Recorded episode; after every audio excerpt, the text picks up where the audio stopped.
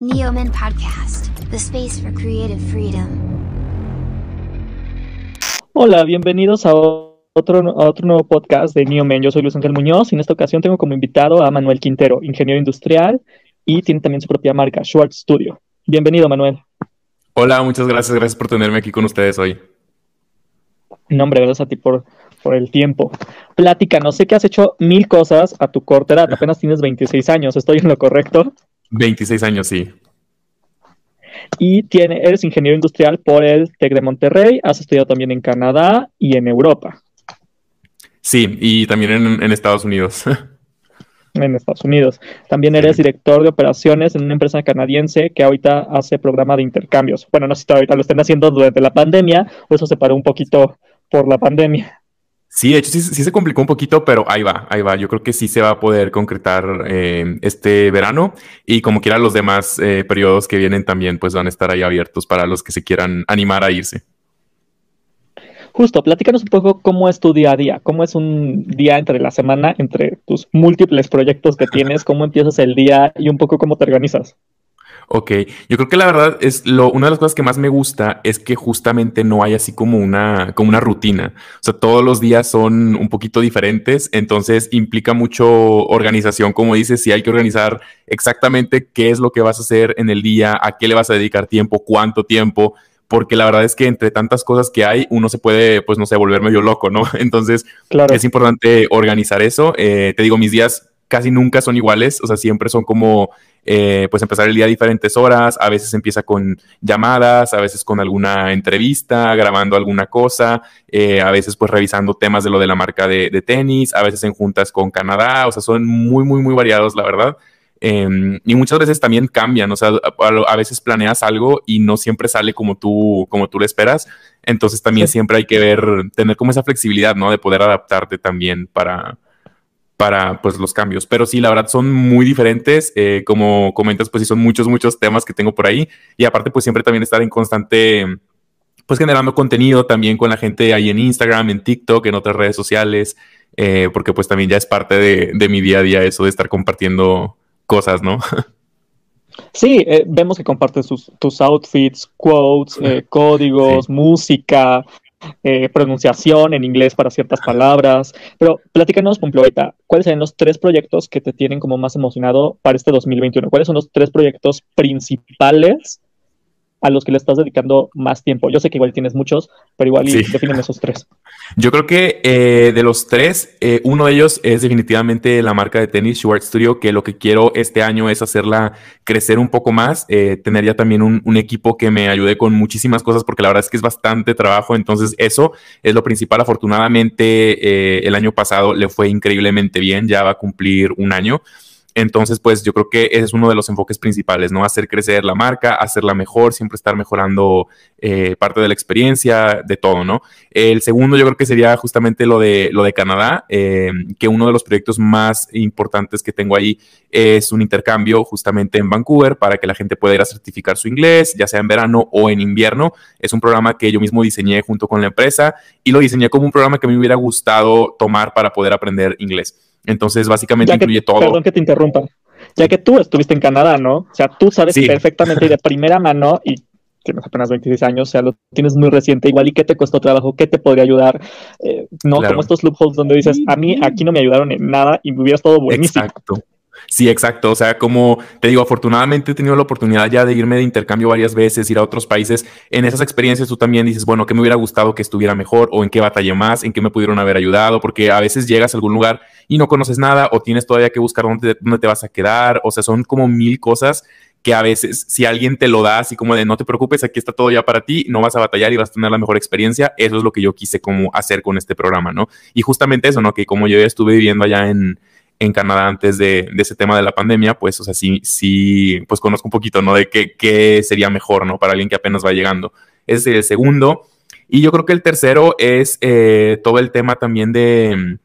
Tengo por ahí una conferencia que justamente había escrito que se llama Innovar desde dentro, que va a ir acompañada también de un libro. Entonces, ese proyecto, la verdad, me emociona bastante. Está ahí ya como en desarrollo, digamos, pero sí estuvo un poco en pausa lo de las conferencias, pues por el tema también del, del COVID, de la pandemia. Es una, una conferencia que justamente escribí, empecé, bueno, ya tenía como la idea, ¿no? De cosas que quería hablar, pero la empecé a materializar un poquito más allá, justamente en Vancouver, cuando me empezaron a invitar a, a la escuela donde yo estaba, me empezaron a invitar a dar como pláticas, eh, como a los estudiantes que se graduaban de todos los países, hubo muy buena respuesta, entonces se fue, se fue tornando como en una especie de conferencia em, y ya después dije, bueno, esto estaría muy bien. Entonces la escribí primero en inglés, después en español y pues ya iba a comenzar a, platicar ese tema con alguna agencia y todo eso, eh, que de hecho ya estoy reanudando ese tema porque sí estuvo un poquito parado ahí por el tema de, la pandemia, ¿no? Retomando un poco lo de Short Studio, ¿cómo empieza eh, la marca Short Studio? Platícanos un poco. Fíjate que está muy, está muy curioso porque, o sea, digamos, la idea yo la tenía, era, son dos cosas que a mí me encantan bastante, eh, el tema del arte y el tema de los sneakers a mí me fascinan mucho, tengo una colección de sneakers y son como preciados, ¿no? Para mí. Entonces yo dije, ok, puedo mezclar estas dos cosas que tanto me gustan y a ver qué sale, ¿no? Esto, esto fue cuando yo estaba en, en Canadá. Entonces, estando allá, eh, surge como una, una oportunidad de yo justamente hacerme como, como socio de la empresa, ¿no? Como tener un poquito más de libertad. Entonces yo dije, ok, no sé por qué, pero yo tenía como un presentimiento de que yo quería regresarme a México un rato, porque si si me aceptaba quedarme ahí, em, no sé cuándo me hubiera podido regresar y pues francamente yo creo que hubiera estado ahí todo el año, más por el tema del COVID y todo, entonces yo creo, no sé, por, algo pasan las cosas, ¿no? Entonces yo dije, no, me tengo que regresar, eh, voy a ir con mi familia a pasar Navidad, todo ese tema. Eh, afortunadamente, te digo, hice una negociación con la presidenta de la empresa, salió mucho mejor de lo que yo esperaba y eso fue lo que me permitió venir aquí. Entonces, estando aquí, empecé pues a hacer negociaciones, eh, unas pláticas también ahí con el TEC de Monterrey para ofrecerles el programa a los estudiantes que, pues en programas internacionales, que se puedan ir directamente con el TEC al programa que estamos haciendo nosotros. Y pues pasó lo de todo este tema, ¿no? Yo empecé a trabajar en Short Studio aproximadamente como en febrero, justamente porque yo dije, oye, es que me sobra mucho tiempo, o sea, estoy haciendo muchas cosas y tengo reuniones y cosas, pero eh, no sé, como que a mí siempre me gusta ocupar la mayor parte del tiempo en hacer algo. Entonces, como ya tenía la idea, dije, me está sobrando mucho tiempo, eh, porque sí estaba haciendo muchas cosas, pero aún así yo dije, puedo hacer más y puedo aprovechar estar aquí, ¿no? En, en México. Entonces, pues así fue como surgió. Empecé a trabajar en eso como en febrero. No le dije absolutamente a nadie, o sea, casi nadie sabía de esto. Em, y ya comencé a trabajar en el desarrollo, pues todo lo que no se ve, ¿no? Como la tienda online, los sistemas, eh, procesadores de pagos, todo el, desarrollo de la marca, el branding, etcétera. Y yo creo por ahí como de, pues más o menos como por marzo, abril, empezó ya a funcionar, pero yo, todavía no lo había anunciado ni le había dicho casi nada. Yo lo anuncié como hasta junio, más o menos. Entonces, pero ya cuando tenía rato funcionando la marca y todo, y que yo vi que ya, pues le, estaba yendo muy bien, ¿no? Y pues así fue como surgió. La verdad fue, si no me hubiera regresado de Canadá, eh, probablemente, no sé si hubiera pasado, a lo mejor no. Em, pero sí son como cosas que te van llevando, una cosa te lleva a otra, ¿no? Claro. Y si se puede saber en qué, o sea, qué trabajabas en Canadá antes de que estuvieras tú en lo de Short Studio. Sí, era el mismo puesto, era director de operaciones. Eh, me encargaba también de temas de, emprendimiento y cosas así, porque de hecho justamente fue así como, como llegué a ese trabajo por una, una entrevista de trabajo con la presidenta de la empresa. Yo ni siquiera sabía qué puesto era, ni siquiera decían qué puesto era, era como decía como managerial position, algo así, o sea, ni siquiera decía qué era.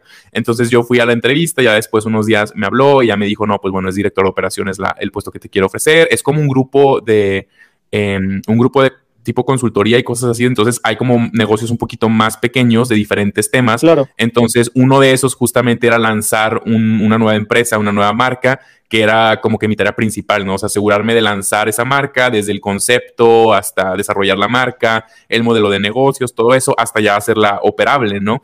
Entonces me encargo básicamente de operaciones tanto pues físicas como todo el tema digital también, todas las operaciones digitales de, pues de, la empresa, ¿no? De, la, de las marcas, de los negocios y así. Y este fue uno, fue uno de ellos. Otro tiene que ver con hospitalidad, por ejemplo, el tema de los restaurantes, de los bares, de hoteles ahí en Vancouver es muy, muy grande.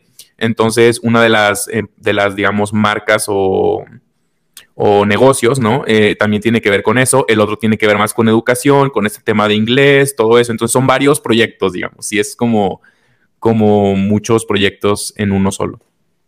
Claro. ¿Y cómo, a qué te, a qué te enfrentaste cuando tú lanzas tu propia marca? En este caso, Short Studio. No es lo mismo lanzar una marca en Canadá que en, México. Tiene sus pros y tiene sus contras. ¿Tú qué, pros y qué contras le encontraste? Sí, claro. Fíjate que eh, yo, yo ya sabía que la quería lanzar online porque para empezar es, eh, es mucho más, digamos, es, es, más intuitivo, es más práctico. Además, los costos son muy menores eh, que si pones como una tienda física, ¿no? Además de que el modelo de negocio yo lo diseñé justamente para que funcionara online. Entonces, no sé cómo... Siento que uno de los retos es que todavía aquí en México hay muchas, muchas personas que no están, digamos, tan acostumbradas a comprar por internet, pero justamente y curiosamente el tema de la pandemia ayudó a eso. O sea, en, claro, lo aceleró.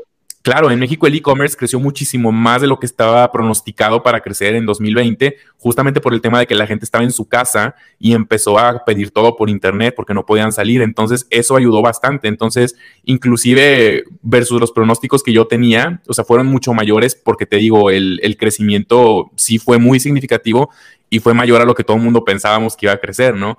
Entonces, eh, yo creo que reto siempre va a haber y eso es, es, es o, sea, es un given, digamos, o sea, siempre, siempre va a haber retos cuando lanzas tú algo. Eh, pero es justamente eso, o sea, no tenerles miedo a los retos y al contrario, tomarlos como, como eso, como un reto que tú vas a poder superar y que además te va a dejar un aprendizaje, ¿no? Entonces, siempre, lo que siempre les he dicho es que tiene que ser algo que realmente les apasione para que justamente esos retos no, no los, o sea, los quieras superar y no te rindas, porque es muy importante eso. Por ejemplo, tú ahorita en qué, en qué etapa, en qué reto estás, ya que ya lanzaste, ya que ya estás vendiendo, ¿cuál sería la siguiente etapa a la que tú te, quería, te quisieras eh, sumar ya con Sword Studio? Claro, sí, de hecho yo creo que es, la etapa, es una de las etapas más cruciales de un negocio. Hay como una, una gráfica que se utiliza mucho en, en, estadística, en otras, en otras áreas, que es justamente como la vida de, de, un negocio, ¿no? Entonces llega un punto en el que estás en crecimiento, estás empezando, que es como un bebé, luego va subiendo y hay un punto donde la curva ya está arriba y tienes que seguir haciendo cosas para que no caiga, o sea, para que siga subiendo y siga subiendo. Entonces, esa es la etapa como digamos de, crecimiento, que es en la etapa en la que yo estoy eh, con esta marca. Entonces, lo que hay que hacer es justamente eso, o sea, seguir innovando, seguir mejorándola, hacerla crecer. Em, te, digo, todo ese tema de tener ya un equipo dedicado a ciertos temas em, para poder hacerla un poco más... Eh, pues, pues eso, ¿no? O sea, como enfrentar ese reto del, del, crecimiento. Sí, sí, claro. Em, digo, es súper es, importante crecer y poder tener más clientes y todo eso, pero también eso implica muchísimas cosas, implica mucha infraestructura, implica equipo, implica, implica perdón, eh, customer service, implica muchas cosas, ¿no?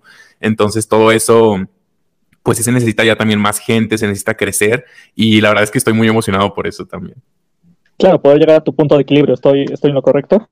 Sí, sí, sí. y platícanos, ahorita, ¿quién es, ¿quién es tu equipo? Porque digo, igual y mucha gente no ve y dicen, ay, claro, es que es un, igual es un chavito que está pintando los tenis y ya. No, ¿cómo haces tú para tener un equipo? Porque creo que es igual lo que le falta a muchas empresas en México que van empezando y que tienen, es que son enormes, que igual hay dos o tres personas que son todólogos y el todólogo no sirve. Necesitas gente especializada en ciertos temas. ¿Cómo está tu claro. en eso? Claro, es lo que te digo. O sea, yo, yo comencé, digamos, haciéndolo como, dices, o sea, todo yo, porque, pues digo, tengo experiencia en esos, en esos aspectos, en el tema del branding, de hacer, por ejemplo, la página, todo eso.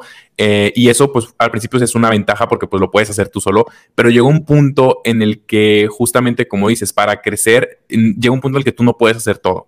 Entonces es importante eh, tener un equipo, empezar a buscar gente y como dices, que sea experta en cierto tema, incluso a veces hasta mejor que tú, porque ese equipo es el que te va a ayudar a ti a crecer en esos temas. Y llega un punto en el que tú no lo puedes hacer todo. Entonces yo justamente estoy ya llegando a ese punto. Eh, por eso ya estoy empezando también a, tener gente que me ayude con temas, por ejemplo, de... Ya estamos viendo temas de marketing, temas de redes sociales, eh, temas también ya de proveedores, o sea, alguien que se encargue de, de hacer todos los pedidos, alguien que se encargue también del tema de, pues de, de, todo lo que hay detrás, ¿no? De logística, porque son, son bastantes cosas. Eh, ya para yo nada más dedicarme, digamos, a, hacer el concepto creativo de qué nuevos diseños va a haber, que también pues tiene que haber un equipo que me pueda también ayudar con, con ideas, con todo eso, para desarrollar las nuevas colecciones, los nuevos diseños que va a haber. Y también eh, pues ya nada más dedicarme, digamos, a producir el arte, a pintarlo, porque yo soy la única persona que pinta. Entonces, eh, digo, si, si, te puedes imaginar, es, bastante tiempo y sí es bastante trabajo. Entonces, sí es muy importante eso. Eh, llega un punto en el que es necesario tener un equipo de personas para poder crecer, porque justamente si no, te puedes llegar a estancar y, y pues no, eso no, nadie, nadie queremos eso. Y pasamos un poco a la parte romántica. ¿Qué tipo de diseños ofreces? Porque vemos, por ejemplo, en Instagram que está la Ciudad de México o está el pequeño príncipe de Petit Prince. ¿A ti qué te gusta? ¿Cómo empezó? ¿Cuál fue el primero que dibujaste? ¿El primer pedido que hicieron? ¿Cuál, ¿Qué te pidieron? Yo creo que el primero, el primero, el primer pedido fue el de, el de Travel, el de las ciudades. Eh, sí me acuerdo súper bien. Ese fue el primero. El primero que se vendió fue ese. Eh, y justamente te digo, yo hice todos esos diseños porque yo me había dado cuenta, digo, también es otra cosa, ¿no? Tú tienes también que investigar como el mercado y ver quién está haciendo algo parecido y cómo lo están haciendo. Entonces yo me di cuenta de que había varias marcas que estaban haciendo esto mismo, pero por ejemplo, no sé si pintaban alguna ciudad, el detalle era muy mínimo, o sea, como que hacían nada más eh, un contorno y ya. Y yo dije, no, a ver, si yo quiero hacer uno de ciudades, quiero que se vea la Torre Eiffel y que se vea así como la estructura y así, ¿no? O sea, o que se vea el ángel, pero que se vea mejor, o sea, como darle más detalle y siento yo que es parte también de la experiencia que yo quiero dar, o sea, que es, es un trabajo muy detallado. Si tú lo ves muy de cerca, es un trabajo muy, muy detallado que toma mucho tiempo.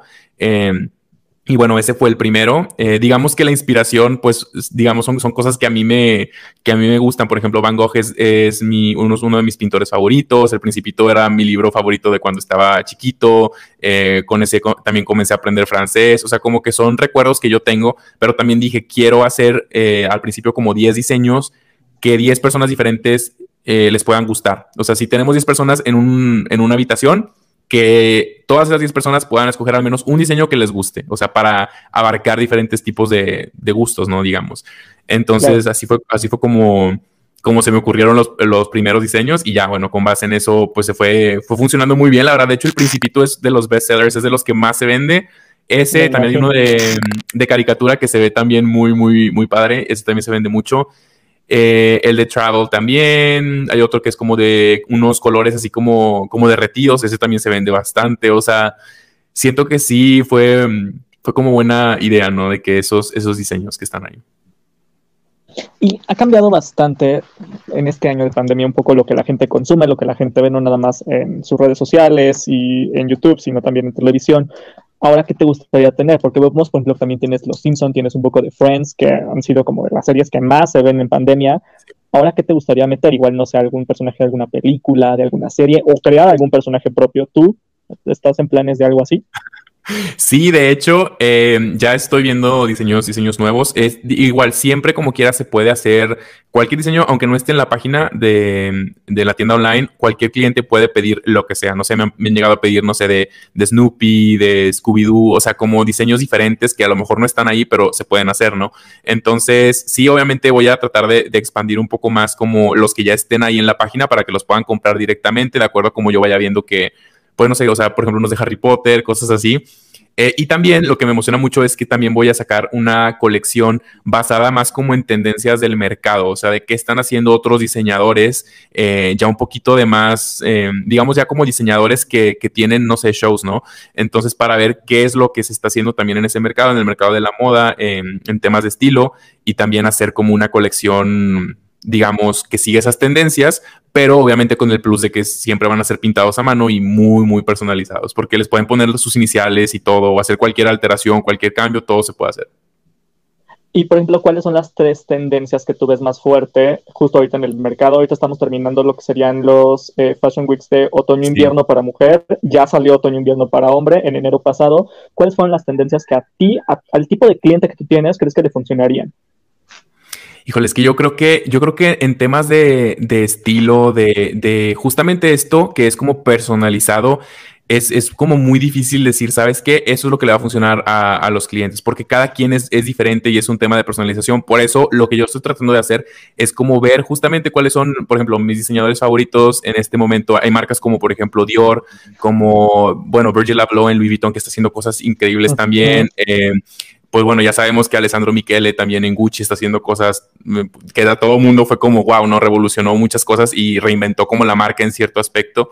Entonces, es, justamente eso, es, darte como un clavado en todos estos fashion, fashion shows de, de, marcas que a mí me gustan mucho, de diseñadores, y tomar como ese tipo de tendencias que están marcando y pues ver cómo poder nosotros, em, digamos, incluirlas en, un calzado, en unos sneakers personalizados.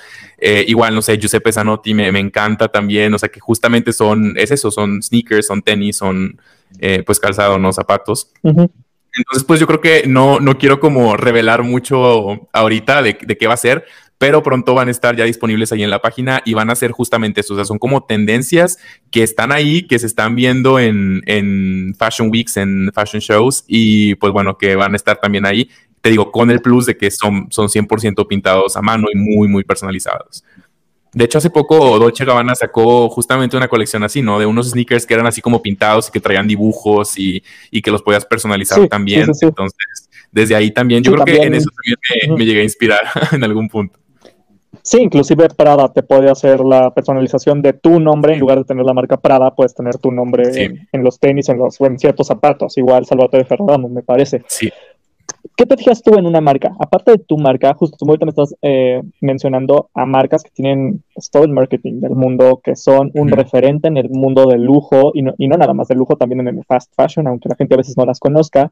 ¿Tú qué te fijas en una marca?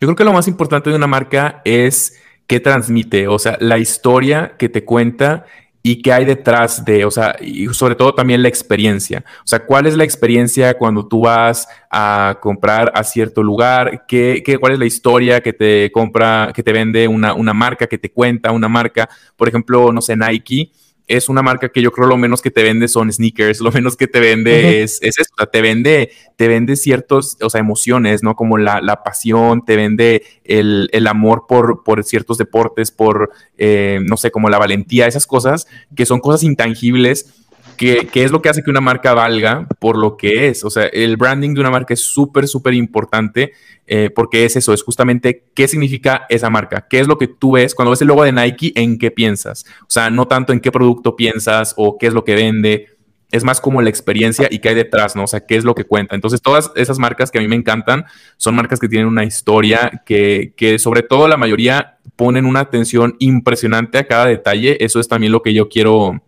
lo que yo quise plasmar, ¿no? O sea, todos los detalles están súper, súper cuidados, desde el, el, arte, por ejemplo, cada pincelada, digamos, cada parte del diseño, hasta la parte del empaque, la parte de cómo está, cómo está, no sé si viste alguna vez la película de, de Intern, que sale Anne Hathaway. Sí, claro, claro, claro. Y que está, hay una escena muy icónica de esa, eh, un poco basada para las que nos entiendan en Neta Porté, por ejemplo, y entonces ve que eh, no está bonito el empaque y que está echando como todo mudo un vestido. Y entonces ella dice, no, este, este tipo de detalles es muy importante para el cliente cuando lo abre justo eso, o sea, ella misma pide, pide de su propia marca y se da cuenta de que venía así como que, pues, sin orden, sin nada, o sea, como muy, muy feo todo. Entonces ella va y justamente les enseña a las personas que están ahí de que, oye, no, fíjate, o sea, tiene que estar así, o sea, es transmitir que, que cuando te llega a ti la caja es, es un detalle muy bonito. De hecho, no sé, ha habido clientes que me mandan de repente como videos, ¿no? Así como de cuando les llega la caja y que los están abriendo y así se emocionan. O sea,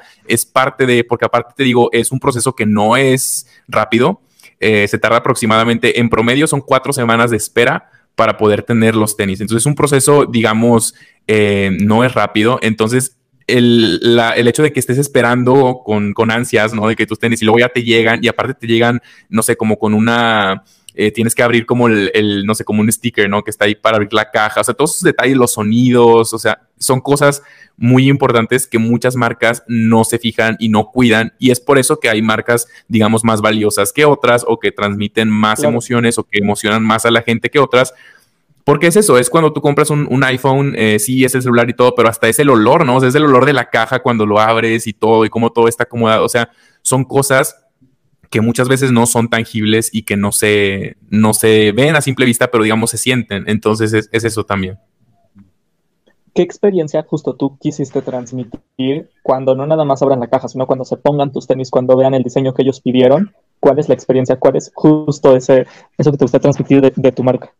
Es una súper, súper buena pregunta. Y de hecho, en la tarjeta, en la thank you card que viene ahí en cuando tú compras los tenis, viene un mensaje así, así parecido. O sea, que, que dice: Bueno, ya están aquí tus tenis, ahora corre a cumplir todos tus sueños. O sea, es como eso. Es como, imagínate el, hecho de, porque es, es, lo que yo siento cuando yo compro algunos sneakers que a mí me encantan y que digo, a ver, es que yo he esperado mucho por estos sneakers o los, no los encuentro, no los encuentro y de repente los encuentras y los compras y los, te los pones casi que te sientes como, como un superhéroe, ¿no? Así como de yo puedo lograr todo lo que yo quiera. O sea, me pongo mis zapatos, mis tenis favoritos y voy a ir a una junta muy importante para mí, o voy a ir, no sé, a comer con mi familia, o voy a ir simplemente de algún viaje. Y, y cada, cada, cada sneaker o cada, cada mm, zapato, cada pieza de calzado, al final del día a mí, por ejemplo, me recuerdan algo, o sea, es como una historia y despierta como sentimientos, o sea, de, de no sé, cuándo los llegaste a comprar, en, en, qué lugar compraste estos sneakers o qué significan para ti, o si algún día tengo una junta súper importante, bueno, estos son como mis zapatos de la suerte, ¿sabes? Como cosas así, de que te los pones y te sientes así como con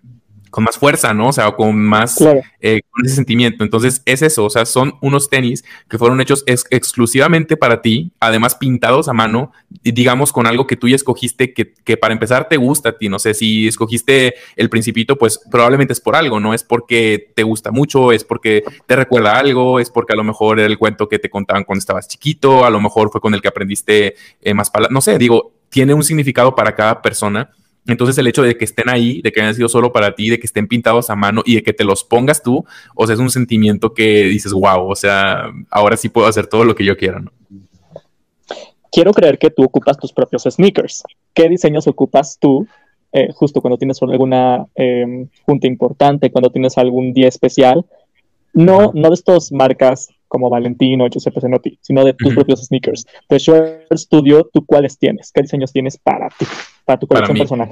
Fíjate que justo eso, eso es una historia muy, muy chistosa porque empezó todo esto y yo no, yo no me hice sneakers a mí hasta mucho después. O sea, yo, yo no tenía, yo no tenía unos que me, porque estaba tan enfocado, digamos, en, en sacar las órdenes y, en, y en, en, vender, en hacerlos para los clientes, que yo al final no tenía ningunos yo. O sea, y a veces pasa mucho, o sea, que como que tú mismo no, no tienes unos y ya después dije, no, ya me tengo que hacer varios. Entonces yo creo que el que de los que más me gusta es el de Starry Night. Ese me encanta a mí. Eh, se, ve, se ve muy, muy increíble. Y aparte atrás, en vez de ponerle mis iniciales, yo les puse mi firma. Entonces, no sé, como que me da, e, eso es uno de los más, de los que más me gustan.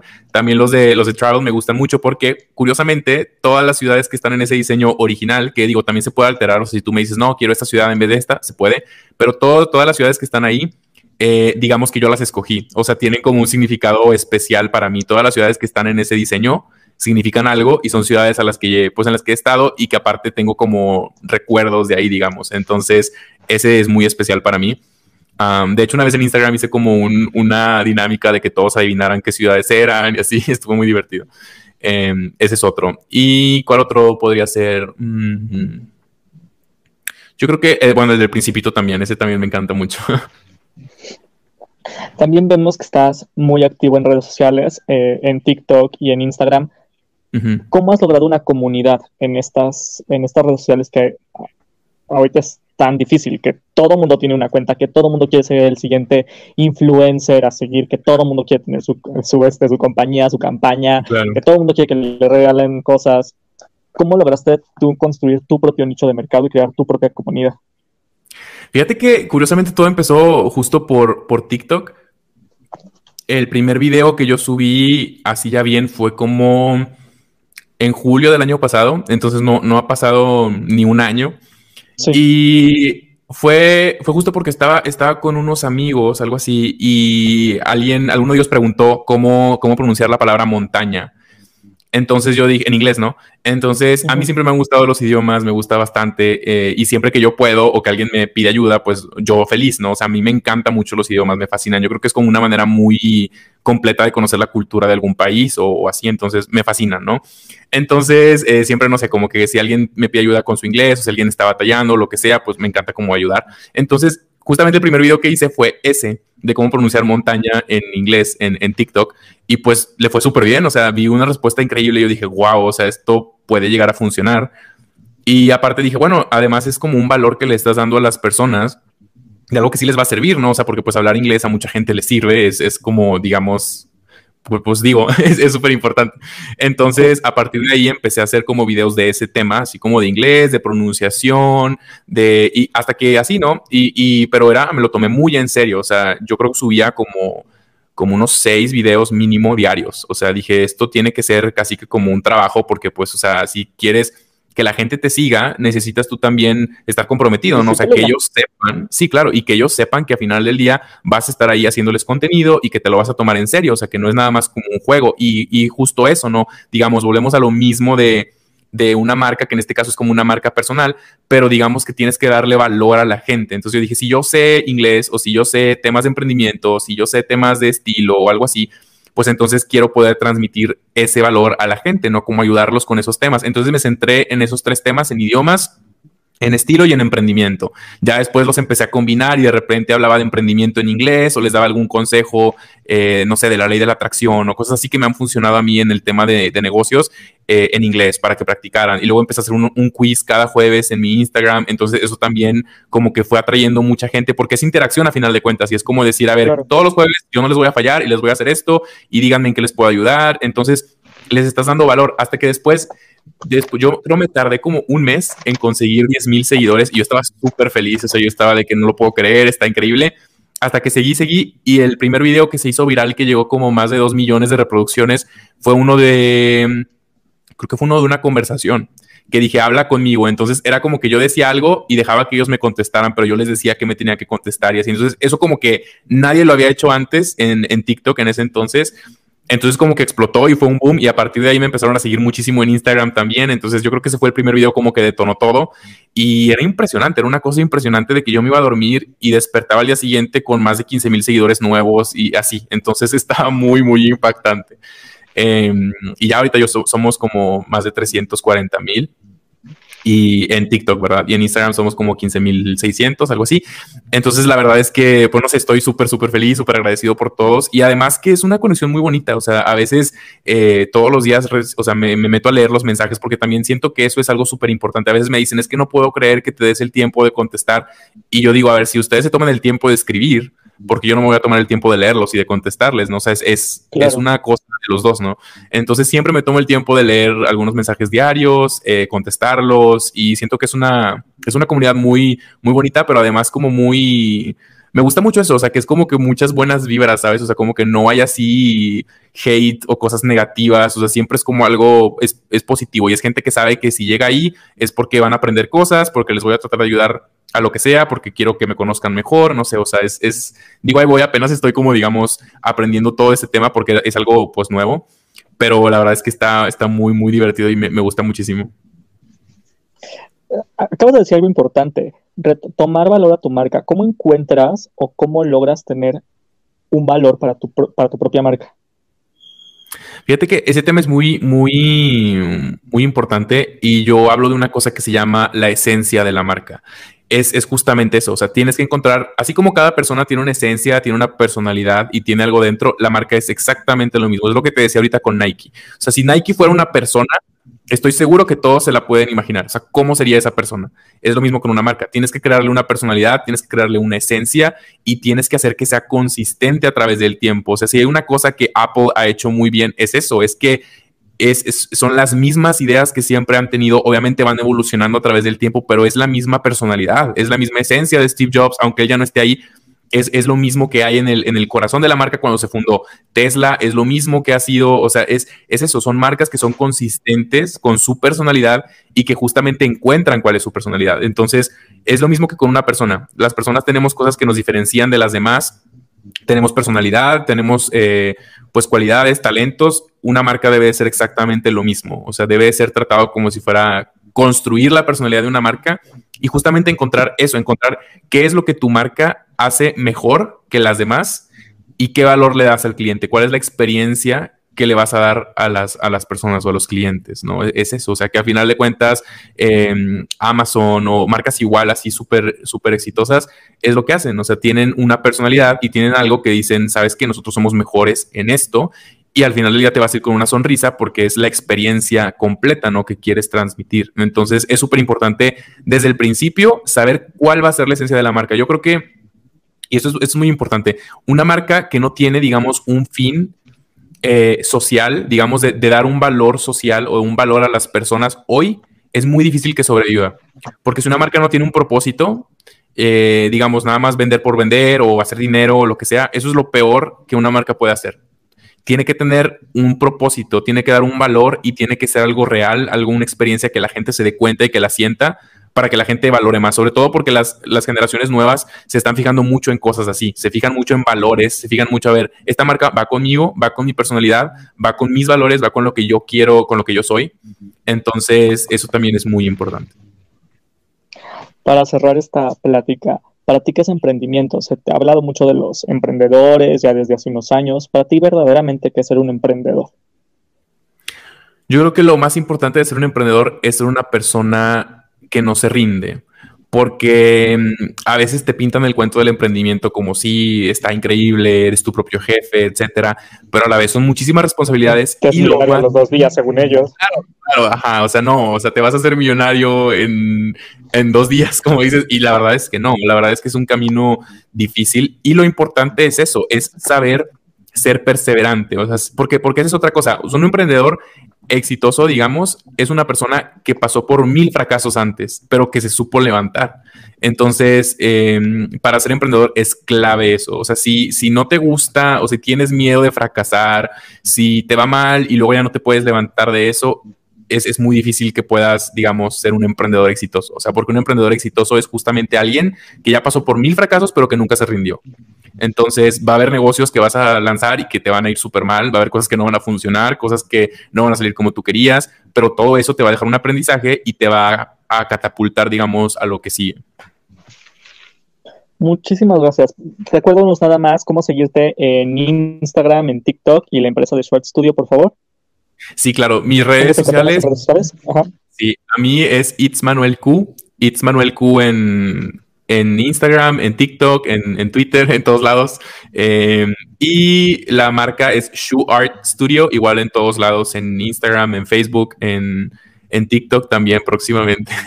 Entonces es Shoe Art Studio en todos lados y It's Manuel Q en todos lados. Perfecto, Manuel. Muchísimas gracias por tu tiempo. Muchísimas gracias por esta plática con el equipo de Neomen. No, gracias a ustedes. Muchas gracias por la invitación, por la plática y pues espero que, que, les haya servido a todos los que nos escucharon. Cualquier cosa me pueden escribir ahí por Instagram y con mucho gusto los leo. Claro que sí. Muchas gracias. Esto es todo por hoy, por este capítulo. Nos vemos pronto. Bye. Gracias, gracias a ustedes.